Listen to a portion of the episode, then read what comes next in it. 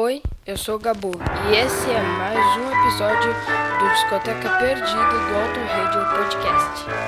You talk of sweeties, bashful sweeties. I got one of those.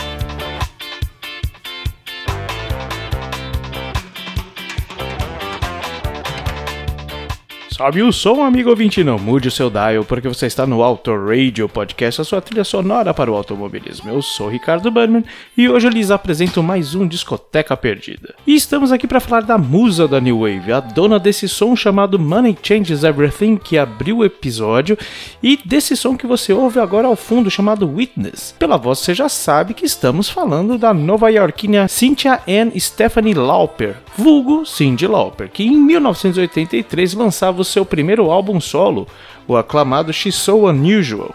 Como assim, primeiro álbum solo? Pois é, a Cinti tinha uma banda chamada Blue Angel e até gravaram um álbum, deram um rolê pela Europa e tudo mais. Mas não vendeu tão bem não. E entre essas e outras demitiram o empresário. Mas o cara processou a banda, arrancou um baita dinheiro, levando Cindy Lauper e os músicos à falência mas a Cindy já chamava atenção por seu estilo e voz cantando em muitas casas noturnas de Nova York, e chamou a atenção também de David Wolf em uma festa em 1983. Começaram a namorar e ele se tornou seu empresário. Posteriormente, ele conseguiu que assinasse com a Portrait Records. Abrindo um parênteses aqui para um momento de fofoca. Cyndi Lauper veio ao Brasil com David Wolf e conheceu a Débora Blando, a cantora ítalo-brasileira muito conhecida aqui nos anos 90. Pois é, em 92 Wolf largou Cindy e foi empresariar Débora Blando. Mas voltando, em 14 de outubro de 1983, Cindy lançou She's So Unusual,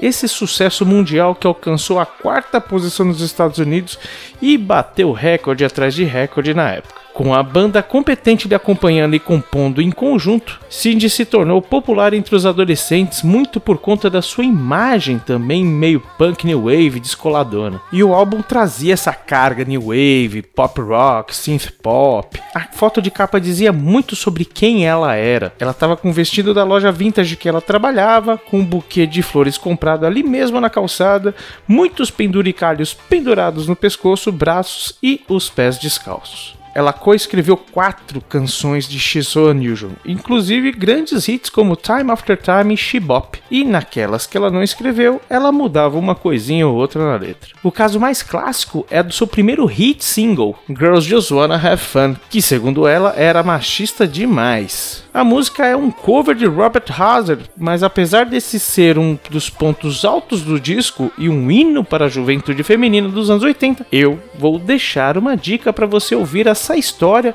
lá no podcast 80 Watts com o nosso amigo Xi. Podcast esse lançado no dia 29 de maio de 2019 na atração Resumo do Som. O link direto da publicação está na descrição do site e no post deste podcast. Além do cover de Girls Just Wanna Have Fun, Money Changes Everything é de uma banda chamada The Brains. When You Were Mine é do Prince e a bela All Through the Night é do Julie Shear. Esse Julie Shear também fez backing vocal na versão da Cindy. E ainda bem que ele não estragou, porque o original é muito ruim, cara. Vamos ouvir a, essa versão da Cindy?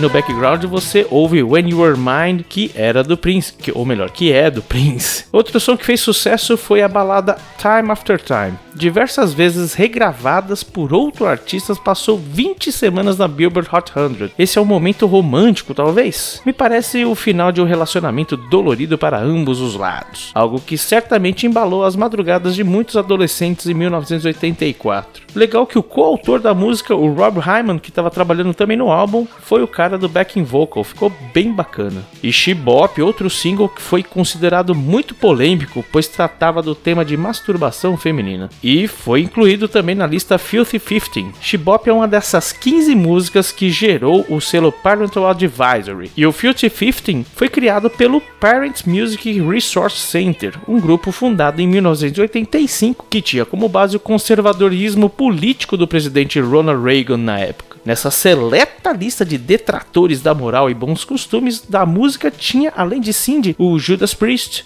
o Prince, já citado aqui, Twisted Sister, Madonna, os depravadíssimos do ACDC que o Valese tanto gosta, entre outros. Em uma entrevista no The Howard Stern Show, a Cyndi Lauper afirmou que gravou essa música peladinha da Silva. O álbum fez de Cindy a primeira artista feminina a ter quatro sucessos consecutivos na Billboard Hot 100 e ganhou o prêmio de melhor novo artista no Grammy Awards de 1985. O sucesso atravessou 84 e 85, onde lançou o single The Goonies Are Good Enough, tema do filme Os Goonies, e ainda participou da canção clássica We Are the World.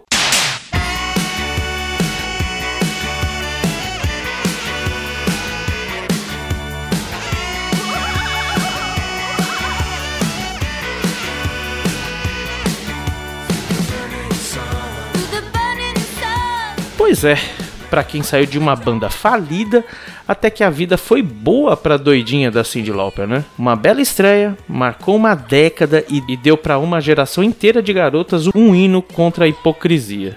E aqui fechamos mais um Discoteca Perdida encontrando um clássico da música, uma das pedras fundamentais que mostram todo o espaço que a mulher deve ter nesse mundo com suas ideias e criatividade. Siga-nos no Twitter e no Instagram como Autorade Podcast e muito obrigado pela sua audiência como sempre. Então vamos fechar com uma trinca clássica aqui, iniciando com a polêmica She-Bop, passando pela bela Time After Time e deixamos as meninas se divertirem com a cereja do bolo em Girls Just Wanna Have Fun. Sobe o som, Flashback